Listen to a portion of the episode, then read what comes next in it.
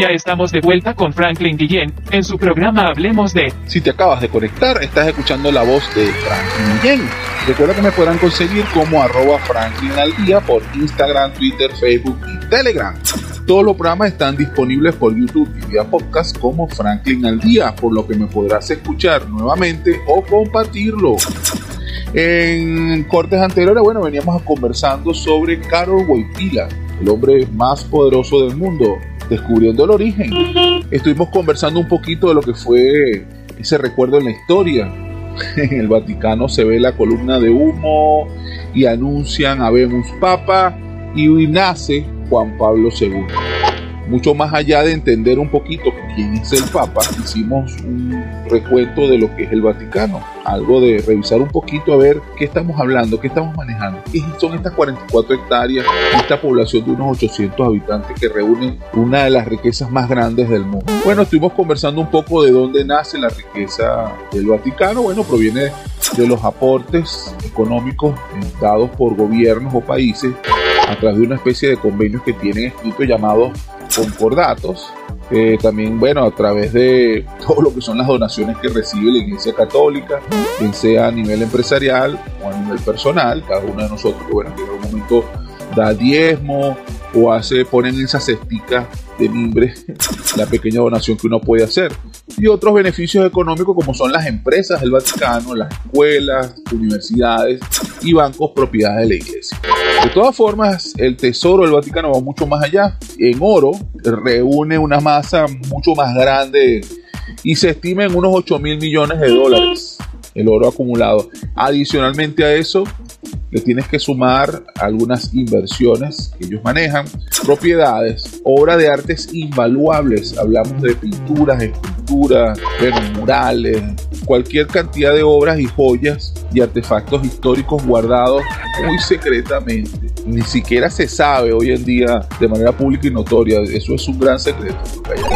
Bueno, y que definitivamente esta realidad choca de riqueza con muchas de sus palabras que nacen y salen y parten del Vaticano, donde debe haber solidaridad, ayuda al prójimo, humildad, modestia y un montón de cosas que provienen de la cúpula del Vaticano, en donde toda esa riqueza pudiera ser distribuida o manejada de manera más amigable, en verdad pudiera acabar con la hambruna mundial. Bueno, no lo sé, no, soy especialista en economía, pero bueno, eso era lo que veníamos hablando en los cortes anteriores. Esta economía, aunque parezca increíble, estuvo seriamente dañada hacia 1979 y tres años más tarde se produjo la quiebra de uno de los bancos más ilustres de Italia, lo que fue el Banco Ambrosiano, que llevaba las finanzas internacionales del Vaticano y el asesinato del director Robert Calvi de este banco. Las investigaciones consiguientes, bueno, revelarían que el banco se dedicaba al blanqueo de dinero de la mafia y algunas otras actividades asociadas a crímenes financieros. Entonces, bueno, eso definitivamente como que le movió las bases a la economía vaticana. Sin embargo, más tarde, el Papa Juan Pablo II trasladó la responsabilidad de la economía vaticana a partir de 1984 digamos, a cinco financieros reconocidos internacionalmente. Realmente esa parte allí no se deja bien claro quiénes son estos grupos, que por recelo y que tiene que ver con, con estrategia económica.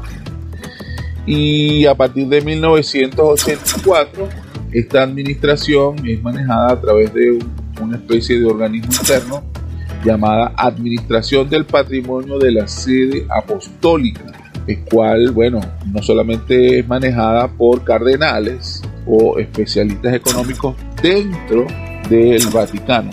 Y bueno, de esta manera estos cinco cardenales pues supervisan a los cinco financieros reconocidos internacionalmente. Por lo momento hacemos un pase con lo que saben de música, así que quédate conmigo que ya regreso. Haremos una pequeña pausa y regresamos en breves instantes con su programa Hablemos de, conducido por Franklin Guillén. No importa de dónde provenga, de dónde provenga, si es buena, si es buena, escuchas aquí, escuchas aquí. En compañía de mi buen vecino Franklin Guillén. Esto es publicidad. www.ticompra.com, donde encuentras lo que necesitas y punto. Smart Shop and Gallery, otra empresa de Taikon Group.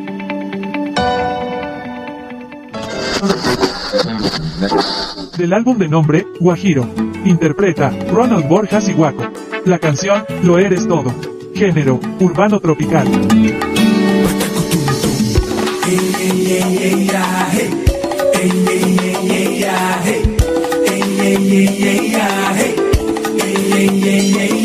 Somos tan diferentes, pero a la vez la envidia de gente que no soporta que nuestro amor sea verdadero.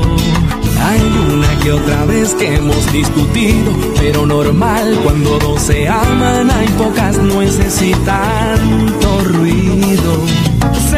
No soy perfecto, que no te digo a todo momento que te amo tanto, que eres la reina de mis deseos, pero quiero que sepas que eres más, mucho más, eres mi voz,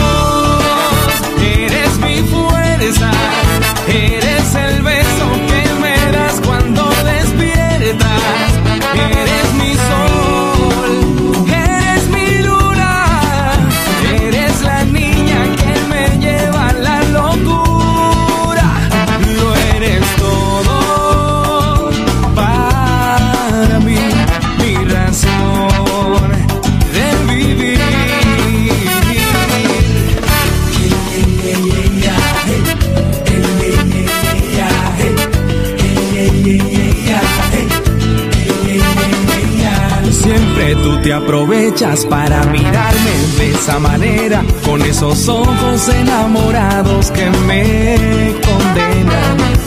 Si surge algún problema, eres la primera que da la cara por defenderme, darías la vida y lo que haga falta.